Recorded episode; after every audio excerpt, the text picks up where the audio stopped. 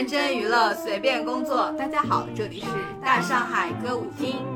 大上海歌舞厅是一档由七位女主播建立的娱乐类播客，我们随时切换媒体人、饭圈女孩和路人视角，关注所有和娱乐相关的内容消费。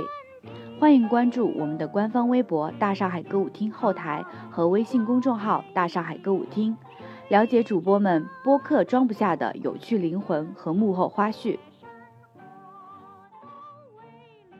为什么？为什么我的手机总是掉地上，你却从来不掉呢？哈哈，因为我拥有大上海同款超耐用手机支架，一个更比六个强。妈妈再也不用担心我的手机摔坏啦。好消息，好消息，特大好消息！大上海小卖部开张啦！精美周边现已上架，店铺地址请在 show notes 寻找。如果找不到的话，可以去大上海微博置顶或去找张嫂问路。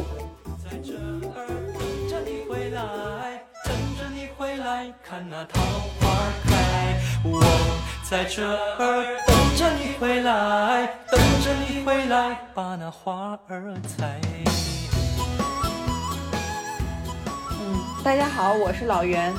大家好，我是绿豹子。这又是一期七夕特辑，只不过这期节目我们有一些玄学加持。当然，在正式的节目开始之前，我们应该做一些防杠声明。好的。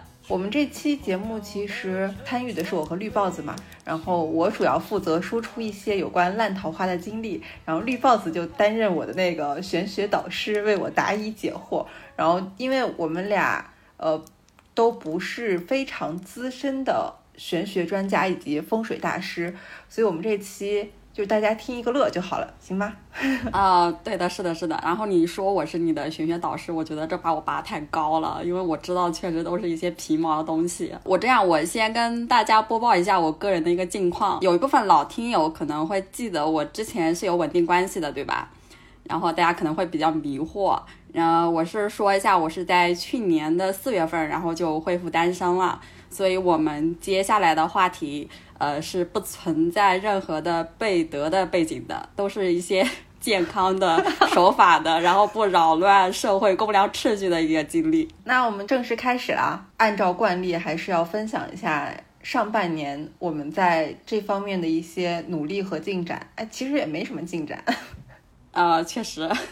但是上半年我还是接触了一些人，有一些体验吧，算是。啊好，那你这边来说一下。哦，我上半年其实主要集中在年初的时候接触了一些人。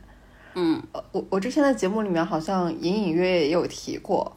我觉得我上半年接触到的应该都算烂桃花吧，但是我把这些烂桃花归了一下类。我发现第一类是那种一见面就觉得肯定不合适，那我就是比较果断。我想先问一下，就是你对桃花的理解是什么？你和异性的相处，或者是有暧昧趋势的这种关系？你说的相处，我更认为是一种过程。我觉得桃花对我来说是一个怎么说？是一个机会，遇到某个人。对，遇到某个人，就是我跟这个人见面，我的第一直觉就是我跟他会有故事发生，而且这种故事是。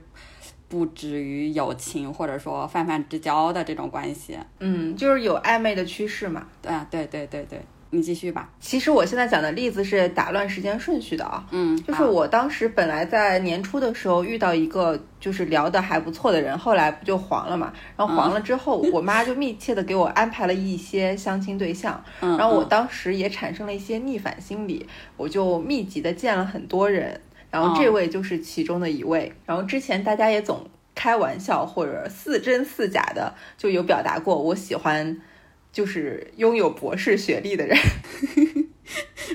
知道知道，嗯。当时呢，我妈就给我介绍了一个上海某知名高校 top 级高校数学系的博士毕业生。嗯。然后他当时应该是主业在。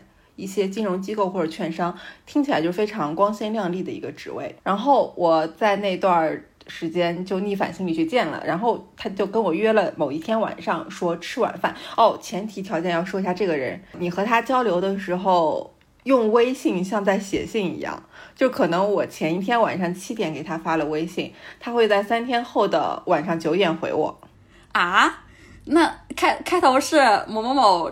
什么展信如雾之类的这种开头吗？不是，就是非常冷静的你是谁谁谁，我是谁谁谁，但是可能我飞快的秒回他了，我说我是谁谁谁，很高兴认识你。他很高兴认识我的时候在三天以后，他当时就提出来说改天可以一起出来吃个饭。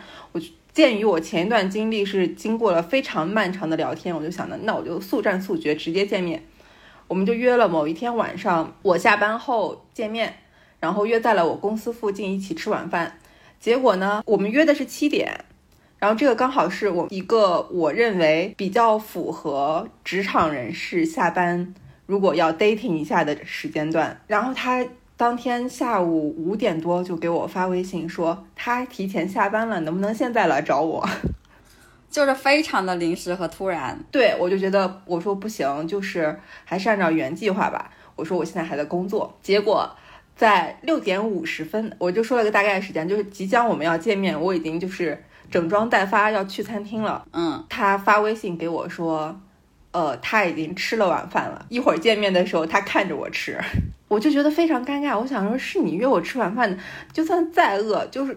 就算你已经吃了，你也不应该把这个事儿提前告诉我吧？你告诉我的意思是，是想表达说，如果你点了菜，就是你一个人来付钱，这个意思吗？是在暗示我吗？这个餐厅是你选的还是他选的？餐厅应该是他不知道我附近有什么，然后就给了他几个备选，他自己选的。啊，我是一个非常有原则的相亲人，就是在。我和对方沟通要吃什么的时候，我绝对不会选单人超过一百五以上的餐厅。嗯嗯，而且我选地点的时候，也通常会选择我们两个居住地或者工作地的终点位置，就不会选择偏我的或者偏他的。只不过那天是因为他希望能够早点见到我，就说那就在你公司附近。就是你们俩其实这是一个非常。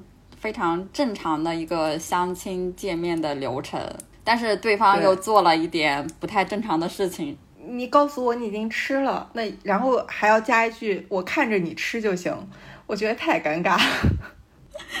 他他是不是太饿了呀？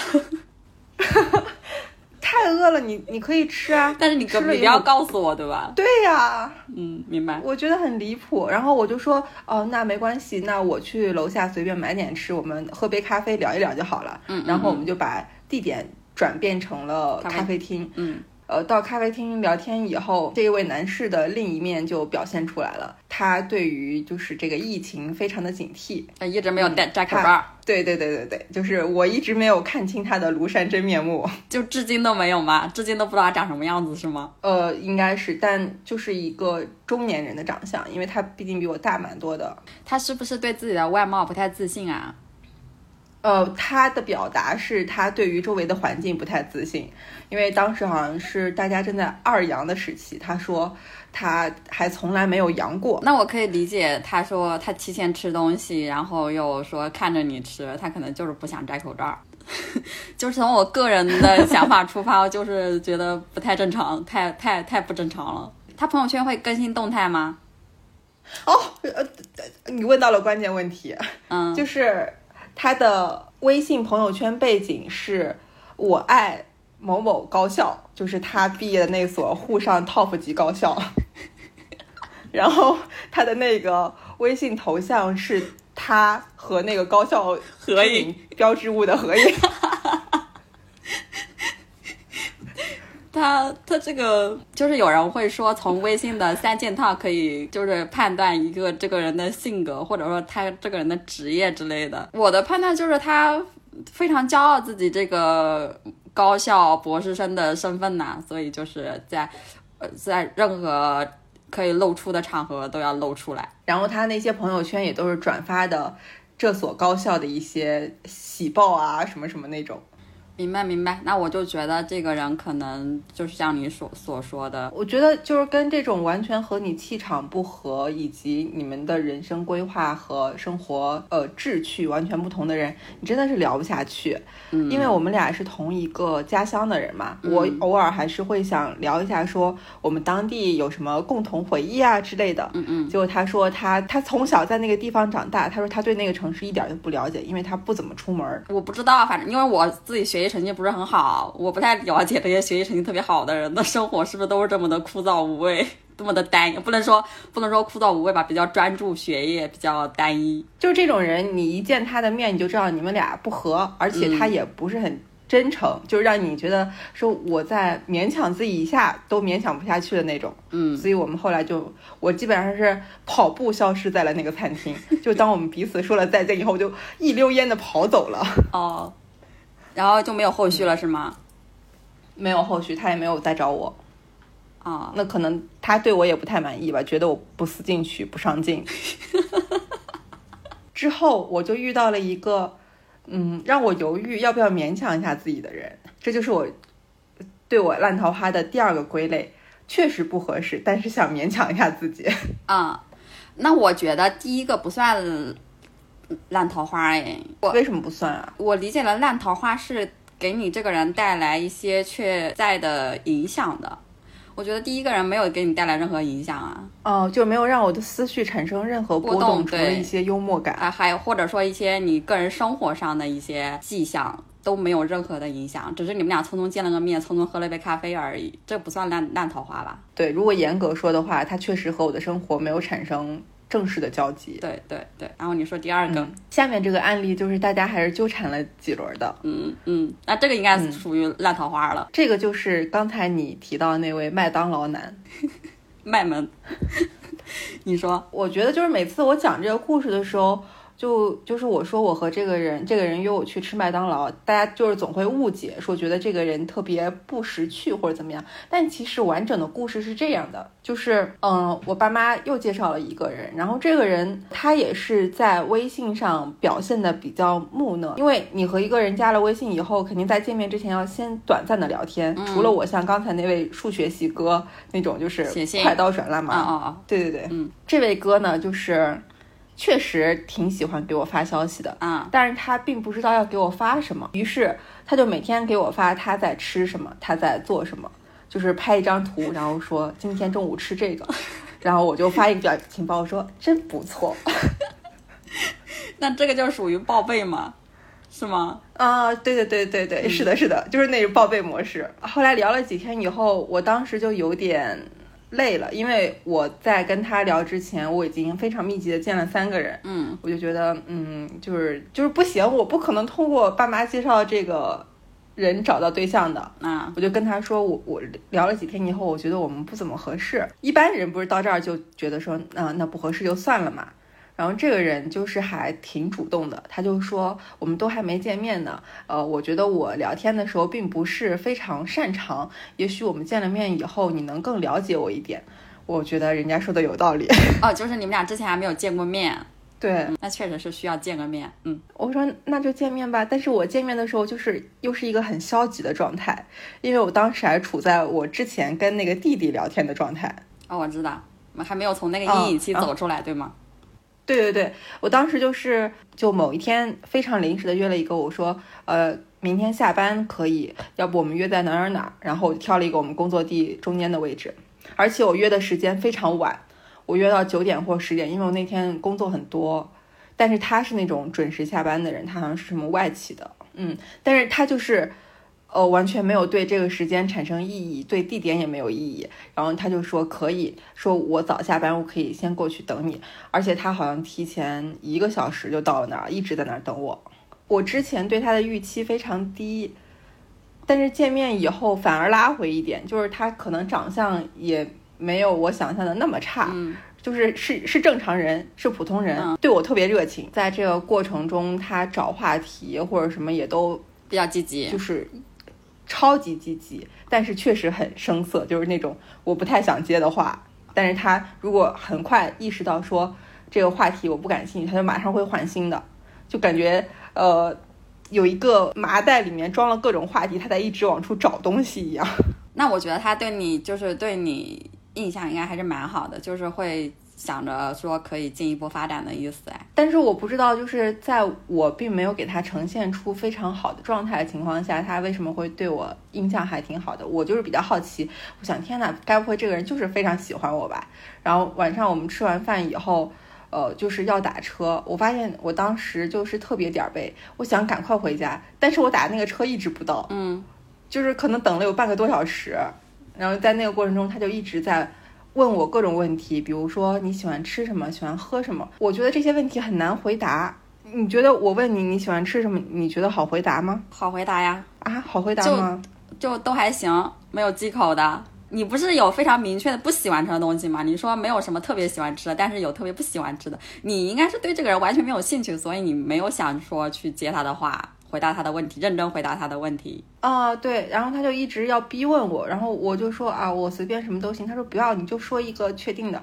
然后我就随口搪塞了一个，我说我喜欢吃麦当劳。哦哦，然后他就说，他说好的，那下次我们就吃麦当劳，就是嗯，积极主动到在我们还没有分开的时候，他就要约我们下一次。嗯，问题是并没有止于此哦，他约那个麦当劳，我想说啊哦，我就尴尬的笑了笑，我说好啊，有机会。然后他说什么？那下周一你时间可以吗？就是立马要确定那个时间。嗯，哎呀，就是我当时感觉自己被逼到墙角的那种。你就是不想有第二次的见面了是吗？我当时确实不想第二次了。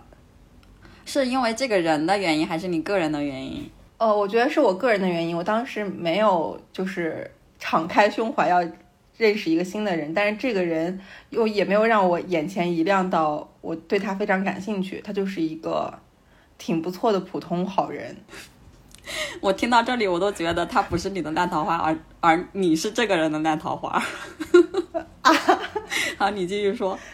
就是我之前其实也不会经常遇到对我非常积极主动的人，就是像我们这种比较自卑或者在感情里面没有受过太多就是优待的人，当有一个人对你这么主动的时候，多少还是会有一点开心的。但是这种开心并不能冲刷你觉得你们俩确实不合适这件事儿。嗯，我当时就处于一种相对摇摆的状态，我就是打心底里我知道这个人不是我喜欢的类型，但是我当时。对，因为上一次的经历就让我产生了一种说我喜欢的类型可能大概率不会喜欢我的这种状态。我说是不是我就是只能和这种老实人在一起？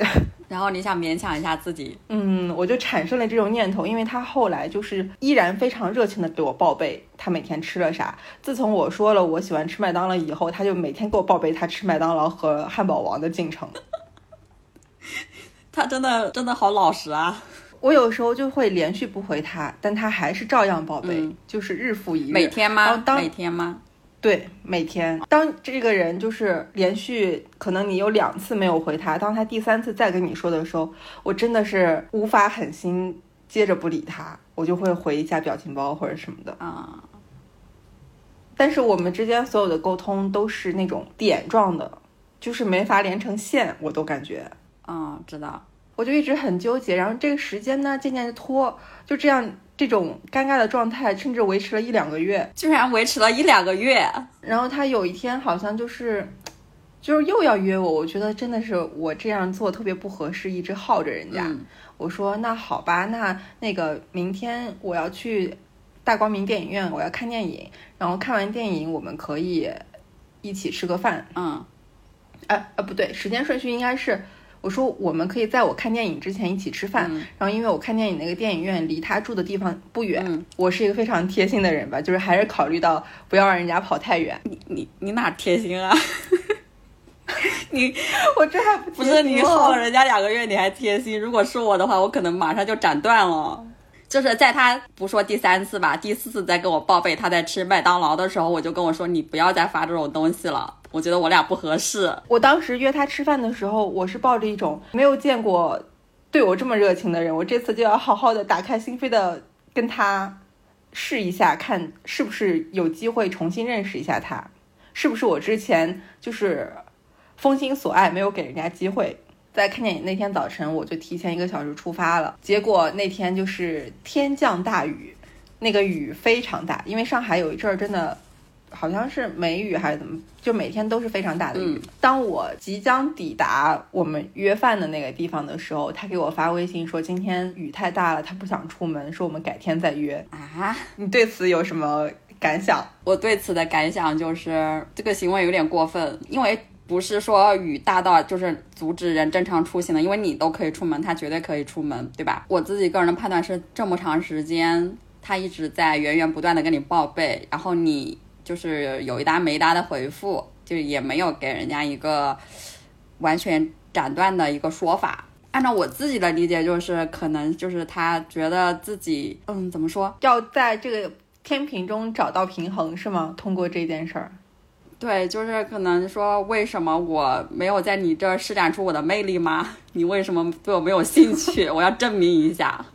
然后我今天约你出门了，你出门了，说明我这个人的魅力还是，我我我这个人在你这儿还是存在魅力的。那我可以不去赴约。不知道，有问他这个事情吗？就是你为什么不来？然后我就拉黑他了。哦，你做的对。我就是觉得，那既然这样，我们彼此就没有。必要再继续了，你再发那些你吃麦当劳的图片，让我又纠结，我到底回不回你？我不想回你，但是不回你，我又觉得过意不去。嗯，我这里有一个就是判断烂桃花的小 tips，我是在我是看书上学来的，这个书指的是小红书，就是第一个食欲不振，是这样，就是明明有好感的两个人，但是吃饭一在一起吃饭的时候就会就是没有食欲，不管多好吃的饭菜，你吃几口就饱了。这个居然是判断标准之一吗？难道不会因为说你很在意这个人，所以你就是故作非常忐忑、故作矜持是吗？也不是故作矜持，就是有的时候你很紧张，或者对你就吃不下呀。不是，它这里面的。表现是你吃几口就饱了，不是吃不下。这这是不是类似于那种，如果你遇到什么人生转折点的时候，老天会给你在耳边放 BGM，比如说你在的那个路口突然响起了什么什么音乐，对，或者说就是一段不太好的关系，或者一个嗯会发生一个不好的事情，你的身体是会给你预预警的。因为我之前的。对这个吃饭的理解一直都是说，如果我和这个人之间就是我很心动或者怎么样，我肯定是非常紧张的状态的。因为我之前有一个还蛮喜欢的人，我们俩一起吃饭的时候就是手忙脚乱，我们俩就先后的不是蹭掉叉子就是蹭掉勺子，就整个那个居酒屋就我们俩在吃饭，但是叮叮咣当的一直在响。那就是紧张，你不会觉得说这饭菜不好吃，对吧？也不会说我是我真实的物理上的饱了。嗯，哎，已经想不起来了啊。然后我们说第二个，第二个就是你经常丢东西，就不管是你自己的还是对方送的，就总是丢。就算是放在固定位置的小东西，也会经常莫名其妙的不见。哦，这个我有经历。然后这个这个我特别想讲，但是我想放在就是我们后面会讲到一些玄学的那个地方讲一下。这个你有经历是吧？可以 call back 想好，对，有。然后第三个，第三个就跟你刚刚说的那个出行不顺搭上了，就是你赴约的时候会特别不顺，要么打不上车，要么因为路线出错而迟到，要么就总是天气不好，不是下雨就是刮风，让两个人的约会体验感特别差。哦，这都是老天爷给你的讯号，我感觉是，因因为我们这一期嘛。刚刚说的基调就是可能会跟玄学有有关系，所以我我从一开始就是围绕着玄学这一块来展开的。然后第四个是你的精神内耗比较严重。就不管大事小事，经常会出现一些矛盾争吵，导致你不想去学习或者工作，也不能正常的完成每天的任务，比比较严重的影响心情。然后任何小事都会引起焦虑和不安啊。可是我觉得这个是你处在一段关系里面，如果你很喜欢对方，你就很容易受他的情绪所影响，你自己也会因为他的一举一动受到波动啊。嗯，我我之前是这样认为的，但是我后来自己的经历就是觉得。有时候真的就是你生理上控制不了，不是说你对方多么用心、多么喜欢。我我对第四条确实确实比较呃有很多问号，因为一方面是我觉得当你认识一个人，你们之间可能有些羁绊的时候，就会情绪很波动。如果尤其是你对他非常在意的时候，嗯，然后另一个我就是在想说，真的存在那种你们俩一认识，你们的相处状态就非常自然，自然到你非常放松吗？我感觉我从来没体会过，就是我喜欢一个人，但是我在这这段关系里面非常放松的状态。我觉得你说的这种情况，可能就是我们所说的一个一段好的桃花，或者说是正缘。感觉我只有在朋友面前。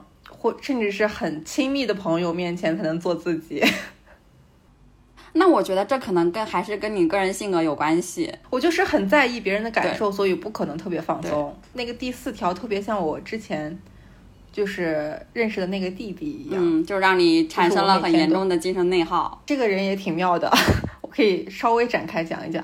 他应该不会听我们播客吧？嗯，希望他别听。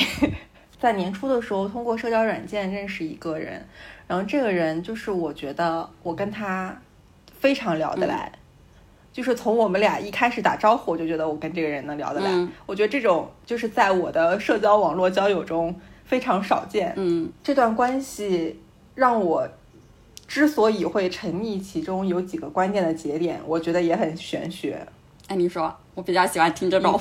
但是这种不是应该不是你想的那种玄学，是我自己人为的为那些细节赋予了一些意义的那种。我们一开始是在社交软件上聊天，然后我们是在除夕那天晚上加的微信，然后我们加微信之后就跟彼此问了新年快乐。我觉得就是这个节点非常电影。对对，我觉得是也是一段比较美好的开始。呃，他比我小一点，然后呃又是，嗯，怎么说呢，就是经历还蛮丰富的，是一个非常优秀的人。然后你在跟他聊天的过程中，你就觉得能聊的话题非常类似，他抛出来的话题和你抛出去的话题，彼此都能接得上。我以前对于这种互联网或者说我认识的男生非常患得患失的一点，就在于说，我不知道我们今天晚上彼此说了晚安之后，明天还会不会继续聊天呢？我总觉得每一天的晚安都是最后一次，所以我一直都非常每次都在提醒自己说不要对明天有期待。但是当然，你提醒自己这个行为本身可能就是一种期待。嗯，对，嗯，然后这个人就是好像每次都会让我觉得有点反常规，就可能你觉得说哦，我们不会再联系，但是他马上又联系你了。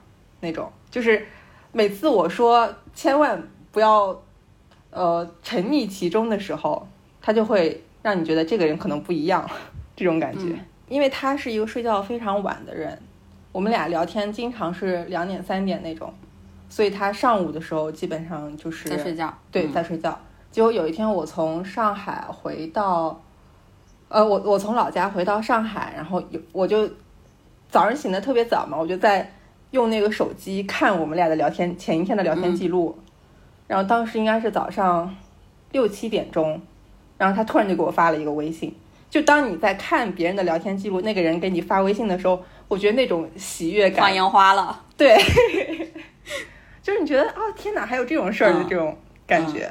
我们俩的聊天，我就一直觉得是层层递进的，包括后来可能我遇到一些，我觉得是不是有点停滞，我想往前推一推的时候，我感觉确实也达到这个效果了，就是在我的意识里面是稳步向前的。嗯，当然后来见了面，大家可能就觉得不怎么合适，毕竟线上聊天和线下差别还是挺大的，就是嗯，影响因素比较复杂吧。反正后面我们就渐渐不联系了。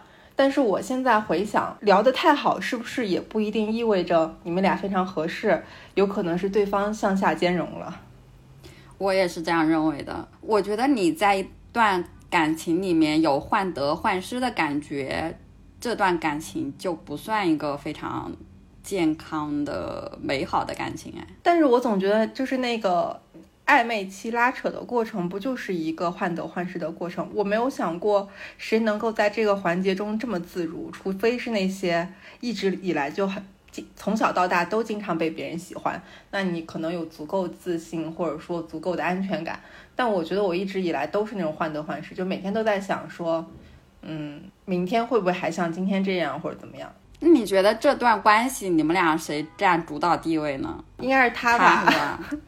就是因为毕竟我为了对方学了很多东西，然后他可能并没有因为我去了解我的这些内容。哦，现在冷静下来想的话是这样啊，就是可能我们俩之间的聊得好，一方面对方向下兼容我了，另一方面可能我也在主动的投其所好，所以既然投其所好，他肯定也可以接得上话。嗯对我是那天跟关雅迪聊天的时候，他就说聊得好不一定是真的聊得好，可能是对方在向你向下兼容。然后我就悟了，这个过程，因为我们俩聊天时间实在太长了。当一个人每天跟你聊天两三个小时，或者我记得我们最长的一次，好像就是从我下班一直聊到晚上两三点。嗯，这个人在你生活里面站的时间太长，你太习惯了以后，他突然不在的时候，也会有非常长的适应期。对我来说，这个时就是聊天时间和适应时间可能是一比一甚至一比二的。在你的想象和你们俩的时间的共同努力下，他就变成一个非常重要的人了。再加上这个人可能就是本身也有点魅力。然后后来你们见面之后，你有觉得有一点失望吗？还是觉得比你想象中的更好？呃，我感觉我们俩见面，可能他对我不满意更多一点吧。呃，我我没有跟他聊过这个事儿啊，我只是觉得，就他和我想象中会有一点出入。我当下的感觉是，就是有一个适应的过程。我们可能第一次见面感觉不是特别好，也可以就是再磨合一下。嗯，就我我会给很多时间或者机会，说我们再了解一下。嗯，然后我觉得一开始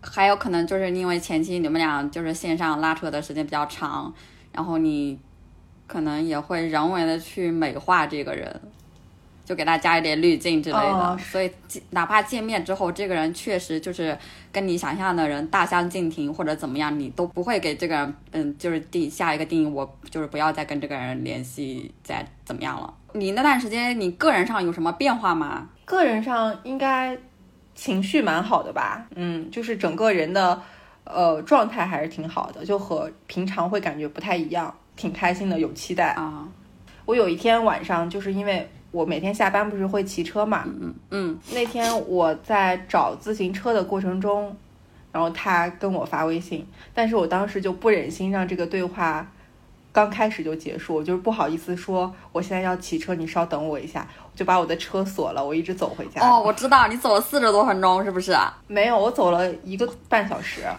你看挖野菜行为吧？他知道你这个事情吗？这怎么跟别人说啊？我觉得不太好。哦，也是，就是我，我可能成年以后，我可能不会再去说自己的这些付出，但是我如果我放在我以前还很小的时候，我可能会说，你你现在还有联系吗？现在没有联系了。现在我们就是给彼此的朋友圈点赞，然后他好像也在看我们公公众号，那他会听我们播客吗？他应该不会听。我感觉这个播客对他来说不是一个花时间的东西，快速消费的内容。明白？对，但我觉得这段关系还是就是挺有意义的。一方面是我至少在那段时间里面的体验还不错，就在关系中的时候体验非常好。另一方面就是通过这件事儿，我好像更加确定自己大概喜欢什么人了。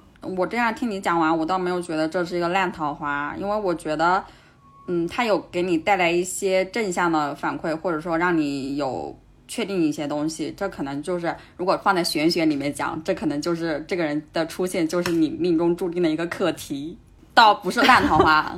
教会我一些东西嘛，你不是很喜欢在别人身上学到点什么吗？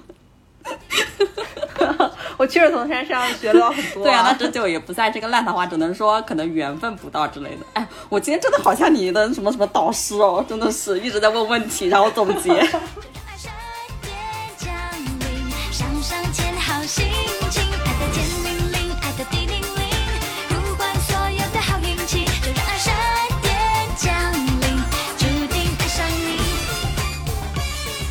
哎哎，我的爱豆总塌房，我的 CP 老鼻。哎，因为你没有用大上海超灵验追星御守呀。自从有了追星御守，我的 CP 追一对成一双，告别塌房还得大上海。好消息，好消息，特大好消息！大上海小卖部开张啦！精美周边现已上架，店铺地址请在 show notes 寻找。如果找不到的话，可以去大上海微博置顶或去找张嫂问路。然后我要说一个我的个人案例，真的非常的玄学。今年一个工作机会认识偶然认识的一个人嘛，然后一开始呢，对方是比较主动的，但是我但是我当时是毫无感觉的，后来我就觉得可以进一步接触，但是对方又开始冷淡了。然后呢，就是我们有时候会经常有一搭没一搭的联系，就是中间又断联了一段时间。嗯，后来又复联了，但是我们俩复联之后，我们的我们俩的关系又开始进入到了第一阶段的循环，然后我就觉得非常的烦。是我们俩这一次没有正式的断联，但是我应该会主动的斩断联系。然后我说一下我们俩之间的一些比较玄有玄玄学色彩的一些事件啊，就是他第一次来见我就破了点小财，过来帮我装一个软件，然后他的车就在我楼下停了大概不到二十分钟的时间就被贴了罚单。据我所知，那个路段应该非常非常少被贴单，他那天停了不到二十分钟就被贴了。天哪，这也太悬了！然后我第一次跟他吃完饭，我就开始呕吐发烧，然后接了三天每天吃不了东西，只能喝粥。不到一周的时间，我体重掉了五斤。啊，这不就是对我当时以为是胃炎，然后但是我们俩断联了两天之后我又好了。然后雪姨她不是也有胃炎吗？就是跟我的症状很相似，但是他折腾了很久。我就是那几天，我们俩断联之后我又好了。我们俩当天吃完饭的时候，我有收到一个好消息，就是我刚跟那个人吃完饭分开，然后我就是有一个我一直跟了很久，但是一直没有谈成的一个客户给我发了消息说要下订单，然后我当时还觉得啊那个人不错，还挺旺我的，对吧？然后结果呢，这个订单到现在、就是我努力了一段时间之后，这个订单到现在又没有下文了。后来猜测是这个合作当天本来是应该是可以发生的，如果我当时没有跟他吃饭，说不定这个合作就谈成了。所以他才是影响你这个事儿对对的人。然后还有一个非常中间还有发生一些玄学事件，因为我今年的生活就是有比较重大的转折嘛，就是我要换城市，然后转行，然后初期的时候我有非常不确定很多不确定的选项和因素。然后我就开始接触塔罗，也是一个偶然的机会嘛，开始接触接触塔罗。然后呢，偶然有一天我点开了一个大众占卜的视频，那其中的那个博主就提醒说，我可以注意一下二十七这个数字，我应该会跟这个数字产生比较强的连接。但是我当时就是不以为然，就我甚至都没有关注那位博主，我就看到完看完那个视频我就划走了。大概过了半个月以后，我要选车牌，然后选了几组我都非常的不满意，在最后因为呃我忘了选车牌是呃。定时是一分钟还是多长时间？就是在最后关头突然跳出了一组数字，我就觉得特别的顺眼。然后这个数字的尾号就是二七，那这个是不是有点心理暗示啊？我我不知道是不是心理暗示，因为直到这个时候我都没有想起来曾经看过的那个大众占卜。我那个时候还没有沉迷塔罗，只是偶尔看一看而已。然后呢，就是跟你们聊天的时候，我才想起来这件事情。然后这个事情不是六月六月份发生的事情嘛，然后还没有完，然后时间到了八月初的时候，我又刷到了一个大众占卜的视频，然后我这次看的是感情运势，博主说说你跟一个人应该会在这个月的七号联系，九号会见面。我心里有一点暗示，但是我也觉得不太可能，因为我觉得我跟那个人应该不会再联系了。然后到了七号当天，我正好有一件事需要去一趟那个人工作的地方。但是我当时没有见到他。然后神奇的事情发生了，就是我出来开了一段时间的路之后，我看到路边停了一辆车，我当时特别笃定这就是那个人的车。然后我经过他车的时候，我就顺眼看了一下车牌，他的尾号也是二七。哇然后呢，他下午就给我发了消息，然后呢，我就问了一下他中午他的车是不是停在了哪个路口，然后我确定那确实是他的车。然后他他也跟我说，就是他当时是准备回家的，然后在路上突发情况，所以不得不把车停在路口。后来我们确实在九号见了面，就是跟我看的那个大众占卜的视频又一一应验了，觉得太神奇了。对，好玄学。但是当时那个占卜有说你这段就是可能是感情运势是好还是坏吗？就只是提示了会有哪些动作，并没有提示它的正向还是负向，是吗？嗯，这个大众占卜的博主就跟我说，你们俩这段关系可能会存在一些个一个三方三方的关系。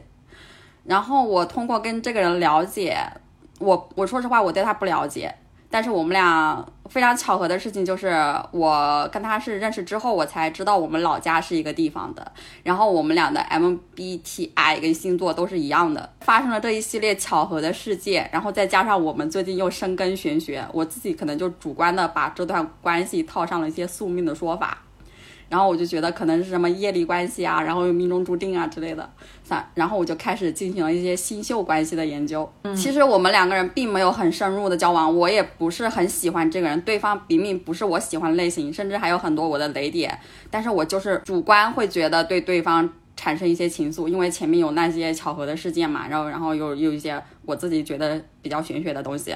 然后我觉得可能这个人就是命运为我安排的一个什么东西，什么课题啊，什么什么东西的，所以我就会控制不住的去建立联系干嘛的，甚至会因为对方的一些态度影响我自己的情绪。我很难判断，就是这种，不管是占卜还是玄学，它给你的指引，就是它是在导向你去这个行为，还是说它是准的，只是你的命运就是往那我目个方向走。前也不是很确定，但是它确实有导向的作用。我跟你说，这个导向的作用就是很奇怪，就是前两天，前两天我们不是中间又断联了嘛？然后有一天晚上，我回我回家路上，我就非常想跟这个人联系一下，但是又找不到一个合适的话题。我开车的路上红灯的时候，发现我前面的三辆车车牌里面尾号都是二七，这个对我的导向太大了，我就把这个拍了个照片。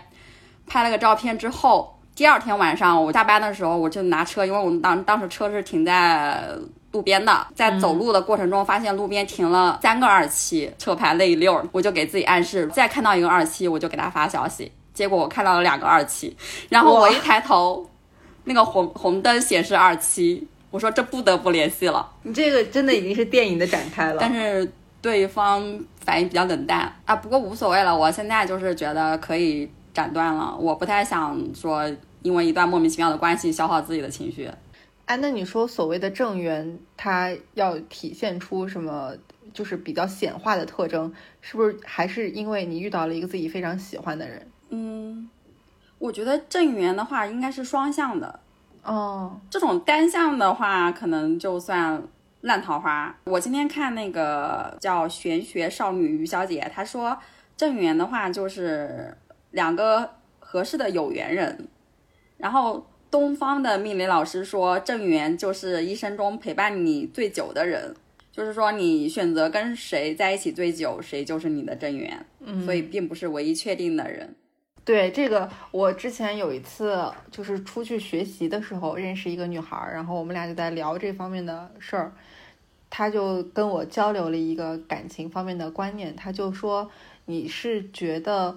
呃，这个世界上就是存在一个人，就是属于你的那个人，还是说这个世界上属于就是适合你的人，可能有成百上千个，嗯，你从中选一个你觉得更合适的，或者怎么样？我当时说，我好像比较倾向于是有一个确定的人，我去找到他。然后他说他的观念就是是有很多适合我的人，只不过我现在需要去确定一下我要哪个适合我的人。啊，对我今天也看到一个命理大师说，呃，正缘不是一个具象的人，它而是它是一个框架，就是这个框架是为你定好的，然后这个框架里面可能会出现一些各种各样的人，然后供你去选择。哎，那你说这个正缘，呃，它的基础是我喜欢什么样类型的人吗？就是我喜欢的类型一定包括在这其中吗？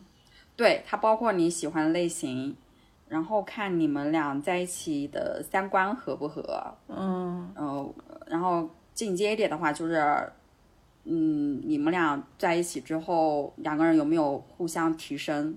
哦，就有没有给彼此的运势增强一点？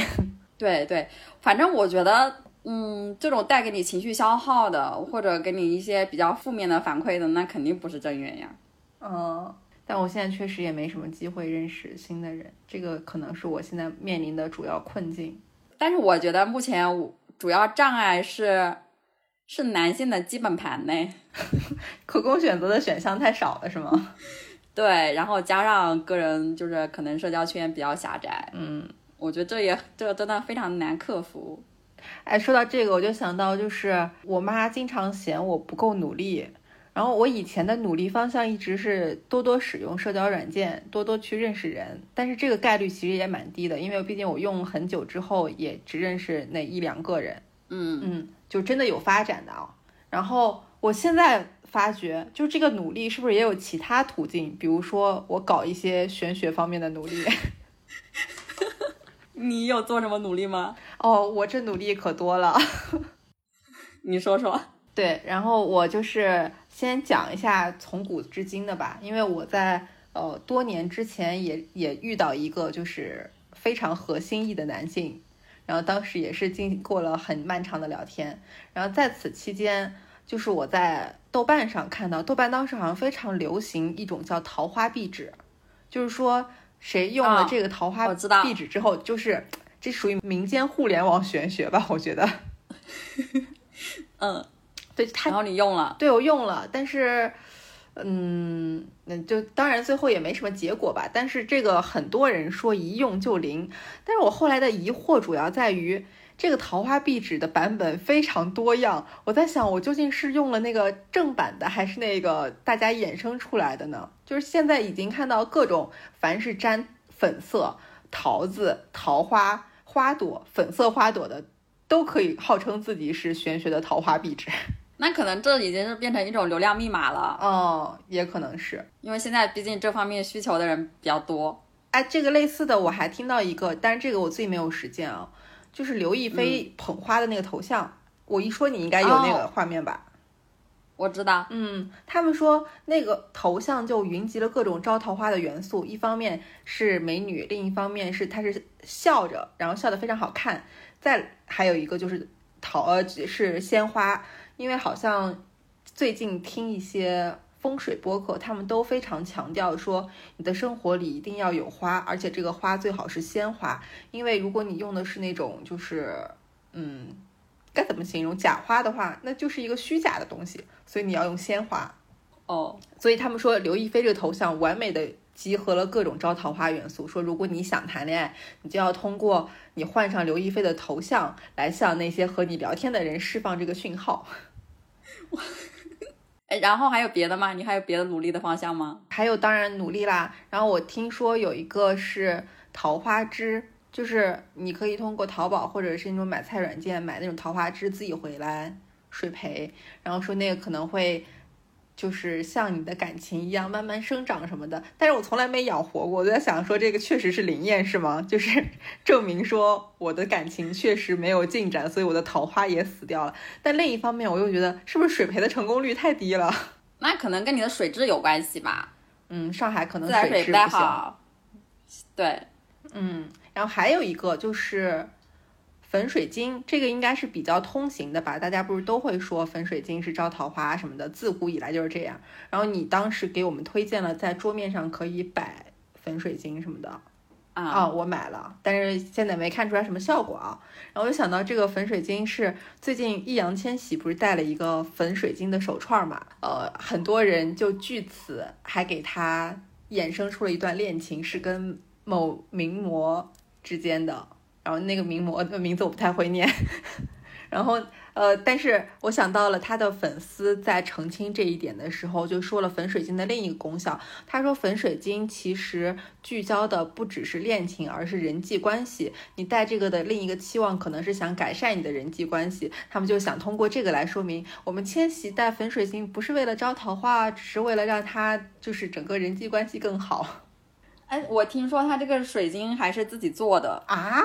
反正如果他最近如果感情上有什么动向的话，我也能理解，可能确实粉水晶有一些效果。这里我想到了一个人，就是小白白敬亭。哦，他那些手串终于奏效了，是吗？对对对，但我怎么记得他那些手串是有很多黑色的，或者怎么样的啊？他好像就是叠了一堆的 buff，就是什么水晶他都带，叠了很多。哎，但是这个嗯我又想到一个，就是我昨天跟我们的一位听友吃饭，然后就聊起来，我们俩上次见面是一起去了上海的玉佛寺，在年初的时候，上海的那个玉佛寺手串非常知名，就大家都要去请，而且还不便宜嘛。然后他请的就是那一串十全十美，结果他在那个从寺庙离开后没几天就受伤了，就进入了漫长啊的身体复健。我们俩在聊这个的时候，他就说会不会是因为我们当时请的那个手串就是太贪心了，要十全十美，你就应该请那些微小的愿望，比如说我只要姻缘，我只要财，只要工作好或怎么怎么样这种。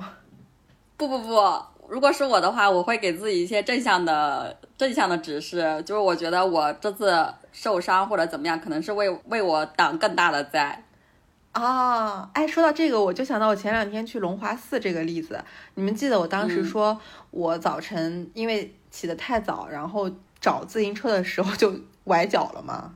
嗯嗯，然后嗯，对，我当时就心里面有两种暗示，一种暗示说，是不是说明我今天就不应该去？就是他是只是给我提一个醒儿。然后，但是我后来又想说，不行，我要证明我自己的决心和我的虔诚，我一定要去，即使崴了脚我也要去。然后我就骑着车去了，就去了以后发现，就平时崴脚都还会蛮严重的嘛，就是至少会有不舒服。我那天完全没有，这有没有可能就是崴的不严重呢？但是当时也是有那个清脆的那个崴脚的声音传出的。好的，那我们就觉得就应该是玉兔吧。嗯对对对，然后、呃，到了寺庙以后，还有一件事儿，就是我当时请香的时候，在往进插那个香的时候，那个香灰就整个落在了我的手臂上，然后我手手背还被烫了一下。烫了是吗？对对对，你当时请的是什么呀？呃，请的就是事业方面的。哦，那我们要做大做强了。嗯，呃，说回那个我的努力，玄学努力吧，我还有嗯两个寺庙方面的案例，然后这两个嗯案例都让我对寺庙甚至产生了一些恐惧心理。啊，就是在几年前，我我当时喜欢那个男生，我们俩也是，就是聊天也见面了，然后就是整个我感觉非常不错，就是嗯非常合拍。然后呢，我当时就去了一趟杭州的法喜寺，据说杭州法喜寺是求姻缘非常灵的地方。然后我还在法喜寺里面非常虔诚的求老天爷保佑我，让我们俩赶紧更进一步吧。嗯，然后当时他有一段时间就是也是肠胃不太好吧，所以我在法喜寺那儿还给他请了一个御守，就是保他健康的，就说下次我见面的话，我就要把这个给他。嗯结果我们回来，就是我从法喜寺回来没多久吧，我们俩就开始出现断联的迹象。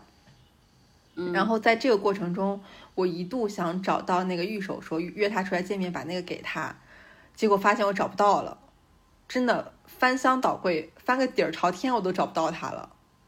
那这不就是烂桃花的征兆吗？啊，对，然后后来就没有然后了，就就那个啥了，就就结束了。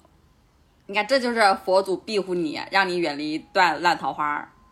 嗯，然后佛祖就给我安排了一个道相同的考验的题，就是 就是我今年年初认识的这个人和几年前那个人在我们俩认识的途径，我他俩的人生轨迹，他俩的性格，以及我们认识之后发生的一些事儿，都有惊人的相似。你这个让我想到就是显化课程里面的桥梁效应。啊，好专业。有有时候你可能就是显化的显化的时间不会那么快，但是中间会宇宙，我这个说的真的是，就是会给你 安排一些比较相似的事情，比方说你希望跟那个人修成正果，或者有一个结果怎么样，就是在一起呀、之类的。然后但是嗯你们俩可能就是结果没有在一起，但是中间会给你安排一些比较相似的人，让你遇到。可是那个人已经结婚了，哎，结婚了就说明你，结婚了就说明什么？结婚了就说明让我来想一想，结婚了说明你 你你你你你的显化方式不对呀。哦，哎，然后这个还没完，我不是说我我后来认识的这个弟弟和之前那个人非常相似嘛，然后我就、就又去了一趟寺庙，就是我在年初去的那趟玉佛寺，然后上海玉佛寺呢也是知名的求姻缘的地方，啊、嗯，但是我这次就是因为我有上次的经历，我就不想强化我对这个的愿望。我就想说，我只是顺便去了一下，我是陪别人去的，嗯但是你潜意识嗯还是会在佛祖面前发出自己的祷告，说希望我跟这个人能够更进一步。嗯，嗯，但最后就是也没什么好结果嘛，我就觉得在他们俩身上，我就是复制了一遍。哎呀，我们这一期真的太玄学了，我不想我不想说什么事情都往玄学上套，但是我忍不住就要讲这些话，这可能真的是宇宙给你安排的课题，你必须修。你在上一课没有修到什么结果，然后宇宙又给你安排了一个课题，让你重新来修。哎，但我现在就很好奇，宇宙给我的指示，他究竟是觉得我适不适合这类人呢？因为他们俩有点相似。就是如果连续两次都失败，是不是告诉我说以后我就不要对这类型人有太多的期待？虽然我很喜欢他们。没有吧？我觉得你以自我为中心，你开心就好。你觉得可以发展就开始发展，你不要套太多别的因素。哦，因为吸引力法则的中心也是就是以自我为中心。我喜欢什么样的人，我就要让佛祖知道。呃，嗯佛祖是我们东方的说法，然后人家吸引力法则好像比较偏西方，人家说的是向向向宇宙下订单，哦好的，你只管下订单，然后别的就不要管了。好的，好的。国内还是有很多知名的求姻缘的寺庙，就是嗯，大家这些寺庙好像都面临一个问题，很多人说这儿求姻缘很灵，然后我出来以后，或者是跟这个人断联了，或者是跟这个人分手了，这究竟是斩断了烂桃花，还是说这个地方不灵？嗯，那我觉得你就当成就是斩断烂桃花呗，你这样想，那不是更开心一点吗？嗯，说到这个，就是有一个知名的案例是屈楚萧，就是北京的红螺寺是全国都非常知名求姻缘的，然后好像求子也是非常有名，在民间一直都有男雍和、女红螺的说法，就是男的去雍和宫，女的去红螺寺，然后红螺寺好像是在一九年还是几几年，屈楚萧和另一个《爱情公寓五》的女主叫万梓玲，应该是她，他们俩一起出现在红螺寺许愿，被狗仔拍到，然后回来以后，屈楚萧就发了一篇微博说没恋爱别挡姑娘的好姻缘，结果。那个女方紧接着也发文说，刚刚得知被分手了，谢谢大家关心。然后大家哦就在我我记得这个事情。对，这也是一个斩断烂桃花的例子吧。我觉得是，嗯然后另外还非常知名的好像是南京的鸡鸣寺吧，也是对听说很很多人去了那儿就分手啦。对我了解的这个说法就是，如果情侣情侣一起去了，回来会分手，那就是烂桃花；情侣一起去了的去了没有分手，那可能就是正缘。哦，那这个也这个简直比合八字还要准啊！因为很多人去鸡鸣寺就是为了求姻缘嘛，就说他那个求姻缘比较准。是应该是周末人比较多，我也我正好也去了，然后我们就一起排队进那个观音殿，因为观音殿是拜的人比较多的。然后我就听到一个男孩子说：“求什么姻缘，还排什么队？这么多人，肯定都是单身男女，你去要个微信姻缘不就来了吗？” 我觉得是的呀，我让佛祖都给你指路了，你自己不珍惜。有另一个网络热梗，他们说求姻缘要去寺庙，去鸡鸣寺、法喜寺、玉佛寺，还有 live house。对对对，是的，我觉得 live house 应该确实比较适合的是，你可以在那儿遇到志趣相投的人，至少这一个条件是满足了。嗯。然后我去 live house，我觉得是一个可能能接触到很多异性的一个社交场所。但是我个人又认为，一个一段烂的桃花是没有经过一段良性的接触过程，然后上头比较快。可能这是我个人的偏见，会不会觉得这些场所带来的桃花应该就是很难，应该遇到好的桃花会比较少啊？我不会，我只会把它往那种就是这是容易发生一见钟情的地方的那种，就是你可能在这个地方才容易遇到 the one 的那种状态。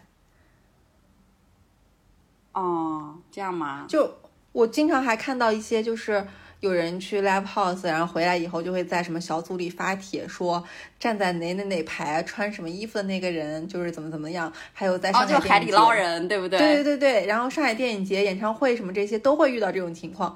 我在想说，哦，那这种可能确实也有可能是遇到那种命中注定那努力方向不是有了吗？又有了一个吗？啊，但是这个我觉得只适用于那些外貌非常出众，以及你在那种社交场合非常能够散发自己魅力的人。所以这就是我对对这种场合会带来正缘的说法存在一个疑惑疑惑啊。我觉得这种就是有点流于表面，我觉得只是增加了一些机会吧。我我觉得我今年的变化真的非常的大，非常的大。我觉得我今年的整个人的变化就是一个天翻地覆的变化。今年之前啊，其实我对感情生活几乎是毫无向往的，但我现在就不太一样。我现在还挺期待说发生一场就是比较健康的两性关系。那你有搞一些什么玄学加持这个效果吗？有啊，就是我如果现在如果说是需要出门社交的场合的话，我肯定会带上招桃花的手链，就我自己做的。然后我前几天还购置了一件粉色的背心单品，然后 又不是要增加一些粉色元素嘛，然后我现在也答应了我家里人，就是接受他们的相亲介绍。然后我刚刚做的一个决定，我刚刚做了一个决定，就是如果我有机会碰到一个合眼缘的人的话，我会稍微主动一点，因为我这个人真的不太非常的不主动。哇，你这个都非常的具体以及有章法，就是仿佛在迎接桃花的路上，你已经一切都准备好了。你也很具体啊，你就各种寺庙，然后水培、桃枝，这些也很具体，我们都很具体。就是我如果我家里人听到我的播客的话，我希望他知道我没有像他们说的那样，就是整个人摆烂了怎么样，我是在做努力的，我是有付出行动的。哎，但是我其实我虽然在做一些这种物质上的努力，可是我精神上还是有点封心所爱。啊，真的吗？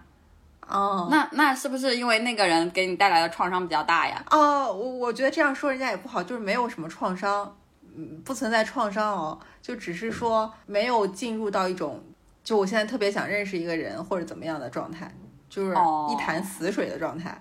我明白了，就是如果有等待上天给你一个机会是吗？没有说哦自己去主动争取。对对对对对对对，嗯就是这样的。啊，哎，你刚刚说你做的那些努力的尝试有没有什么结果啊？没有啊，因为后来我们公司不是因为搬家，我就开始居家办公，彻底不认识新的人了。哦，你现在是居家办公是吧？对，那确实，我觉得扩大自己的社交圈是非常非常重要的一个方式。非常难。我现在真的，自从我不用社交软件以后，我不知道我该如何扩大了。我 但是我觉得你出门也挺积极的呀，就是你社交这一块，我一直是，我一直都觉得你的社交是没有任何问题的。对我的社交是没有问题，但是我没有就是那种就是非常定向的培育男女关系的社交。我好像更多的就是跟朋友玩儿，或者是一些工作或者播客上的东西，我需要去跟这个人打交道的这种，就是我不排斥这种行为，我也不排斥认识新朋友，但是刚好认识的新朋友全都是女生。嗯，明白。我觉得这也是现在很多人的一个，如果有这方面需求的话，也算很多人的一个困境。嗯，哎，我跟你讲，我我那天跟我妹妹一块出一块出门，就是我们俩都戴了那个招桃花的手链儿，然后我们就在同楼层遇到一个帅哥，就是真的是非常非常帅，帅的就是你会回头看他的那种帅，就是我们俩回来会跺脚分享啊，真的是个帅哥。然后我在想，哎，是不是这个手串儿也起作用了？但是我后来回想了一下，感觉这也是个 gay。不是，我觉得手串确实是有效果的。一方面是你一旦决定要戴上这个东西，肯定意味着你对这件事儿是有美好的期待的，那你对整个人的状态也是积极的。你戴上这个以后，也是一种讯号，就意思是说，我现在在积极的寻找一段美好的关系。就如果男生看到的话，他对你感兴趣，那就代表说你们俩可以深入接触一下，就是也是一种讯号。这就好像是那种什么带了一个什么什么符号出去一样，比方说这个、啊对对对带这个带这个表示我单身，就是可以有就以前那种戴戒指戴在啊对对对手指的对那种。但是这也得懂的人才知道呀。所以现在其实手串的文化，我觉得还是挺潮流的，就是它也不只是一个玄学的物件儿，就是很多人也当装饰品吧。是的，哎，说到这个手串儿，我想到了一个，就是寺庙它的周边也是经历一个迭代的。就我记得很多年前在寺庙里面还是非常流行法喜寺的那种玉手，很多寺庙都做玉手。我自己是觉得玉手是很方便携带的一个东西，它就像护身符一样嘛，寓意也非常好。是的，对的。你别说它是不是真的开光了，但你至少带上那个东西，有一种就是积极的讯号吧。对，所以我们当时订周边的时候也是，就是选择了玉手。对，就是嗯因为我们觉得，可能这是一个美好的祝福，最好的承载的方式。然后其实我觉得玉手，呃，不仅有一个美好的寓意，外观上面也是非常精致和容易喜欢的东西。就像法喜寺的很多玉手都非常的可爱，就是看到就会觉得对对对啊，我想拥有它的那种。哎，我觉得我们那两款就是给爱豆量身打造的玉手都非常可爱，不输法喜寺。哎，哎，是啊，当时那个海报的设计，就是我们看到之后都非常非常喜欢。对我们不是也有一部分听友买了我们的我们的周边吗？就是我很想知道，就是大家对我们的一些真实的反馈耶，但我目前还没有收到。我觉得大家其实可以就是扫描我们 show notes 那个二维码去看一下我们那两款周边，它真的。我觉得完全不输法喜寺那种，而且我们是为爱豆量身打造的，追星女孩必备，真的是全都是美好的祝愿，啊，而且是最基础的祝愿。在后台能看到好多人浏览，然后也看到了好多人收藏。我觉得大家应该还是比较喜欢的吧。大家可能对自己的 idol 和 CP 也确实是，嗯，有这方面的诉求。嗯，对，我我觉得我们这个御守就不只是大上海的听友，就是所有在追星的女孩都可以看一下。嗯，就是你去工作室下面骂一百遍，工作室出声明或者怎么样，都还不如给他请一对御守回家，保佑他的前途和他 CP 的关系。是的，永不塌房。我的 CP 是真的。因为我们自己也追过星嘛，也有过嗯各种塌房经历或者 CPBE 的经历，我们知道这两个事儿对于追星女孩来说都非常重要，所以我们才打造了这两款预售。大家如果感兴趣的话，真的可以看一下，就是是的，是一个寄托美好祝福的可爱的小挂件。是的，而且这里面也赋予了我们满满的诚意，赋予了主播满满的诚意。我应该赶紧把你为我制作的手串儿戴上，增加一些好运气。哎，所以这个手串其实，呃，所谓的开光，这个是伪命题嘛，就是只要你戴上这种材质的之后，它就会有一种天然的吸引力，是吧？因为它本身是一种，就是来自大自然的馈赠。就是本身你这个所谓的星宿关系或者什么关系，不是也是你和自然和宇宙之间一种连接吗？我倒觉得是一种心理暗示。哦你要说真的，它有它的功效，有那些说的那么的强大，我倒也没有这样觉得。我觉得是一种心理暗示吧，就是一种美好的寓意嘛。美好的寓意以及时尚单品吧。对，确实手串手串挺好看的，戴着确实挺好看的。哎，我们那个微店是不是也有你做的那些手串儿？哦，我我现在还没有没有上，是这样子的，因为，呃，因为我们录这一期节目，就是说，啊，除了对自己上上半年的一个感情生活的一个总结，然后也是呃会有一些说自己对未来生活的一个美好的期待。另外一个就是说，就是也希望我们听到我们节目的听友嘛，我个人的希望就是说能遇到一段健康美好的关系。但是呢，如果说咱真的是有需求，就是你努力了，但是总觉得没有结果，咱也是可以考虑一下借用一些玄学的力量嘛。嗯，我自己做水晶手链有一段时间了，然后前期基本上都是根据朋友们的需求来做，我自己没有进行任何的创作。他你们给我提需求，然后我来按照你们的需求去，嗯、买材料啊，然后自己来做。然后呢，你们也是给了我一些正向的反馈，比方说五爷他一直都有睡眠的困扰嘛，然后我就给他做了一串蓝月光，然后他说戴上以后睡眠质量确实有提升。呃，五爷的失眠真的非常严重，是的的就是他有一段时间每天都在跟我们吐槽。对他的失眠已经已经不是一段时间了，而是已经就我从我认识他开始，他就有这方面的困扰了。那个时候他从高中的时候就有就有失眠的困扰了。然后他跟我说，就是我给他做那个手串以后，他戴上之后睡眠质量确实有提升。我我感觉这里面应该是有心理暗示的作用嘛，但是它都是一个正向的反馈嘛。但至少它是一个契机。啊，对，因为我自己那段时间其实也睡眠质量也不是很好，然后我就给自己也做了一串，我确实感觉那两天睡得比较安稳。哎，不管从哪个角度来说，它都起到了一定的作用吧。是的，是的。然后还有甄嬛，甄嬛说她希望给自己增加一些财运，然后我就给她送了一串金发晶，然后她说她捡钱了。哇，这个好直接。对，这个是最直接的反馈。他说他捡到钱了，我觉得很难有人在当今社会能捡到钱吧，因为现在大家都不带现金了，对不对？本着为大家服务的原则，然后我可能会在七夕这一天，在我们的小店小卖铺里面会上一些我自己做的个水晶手串，然后不一定有用，但是我觉得怎么说，就是有给自己一个心理暗示，然后也确实我选的都是呃我自己个人觉得还比较好看的，然后也可能会做一些明星的同款。感兴趣的听友就可以进我们的 show l o s 里面，到我们的小店里面游览游览一下，看一看。嗯，然后我们店铺现在其实已经全部上架了我们的周边，然后那些周边其实都花了蛮多心血的，就是因为对我们来说，其实要从头到尾去谋划这件事儿是挺难的，就不管是呃贴布，还是手机气囊，还是我们的玉手，对，其实都是我们。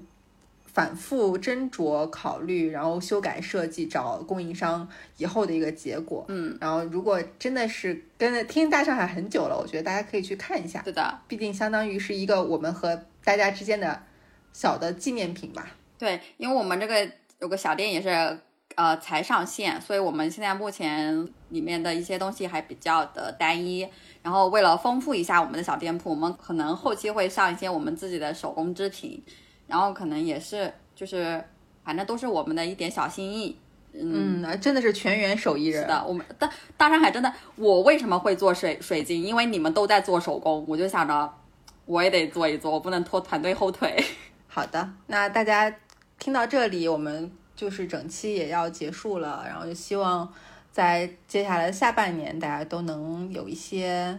好运气，不管是在感情上还是事业上，对，反正对未来都是充满期待的吧。是的，因为今天也也是个特殊的日子嘛。那你有没有什么美好的期待呢？我我本来想祝大家桃花朵朵开的，但是听了你前面对烂桃花的讲述以外，我就希望大家都能找到自己的正缘吧。嗯，如果有有这方面需求的话，我觉得是希望。如果说大家就是自己觉得一个人特别好，一个人特别的轻松自在，那也就是。没必要刻意的去强求吧。嗯，对，你自己的呢？嗯，我我希望多遇到几个正常人吧。你你这个是期待吗？啊，我现在就是呃，怎么说呢？我就是觉得那句话非常重要，就是先解决有无问题，再解决质量问题。好的，那我们这期就到这儿了。行行，好，那那祝大家七夕快乐，拜拜，拜拜。真讨厌，真讨厌！出门又和别人撞衫了。嘿嘿，我就没有这个烦恼。最近我入手了大上海超精致重工刺绣贴布，衣服、包包皆可搭。好消息，好消息，特大好消息！大上海小卖部开张啦！精美周边现已上架，店铺地址请在 show notes 寻找。如果找不到的话，可以去大上海微博置顶，或去找张嫂问路。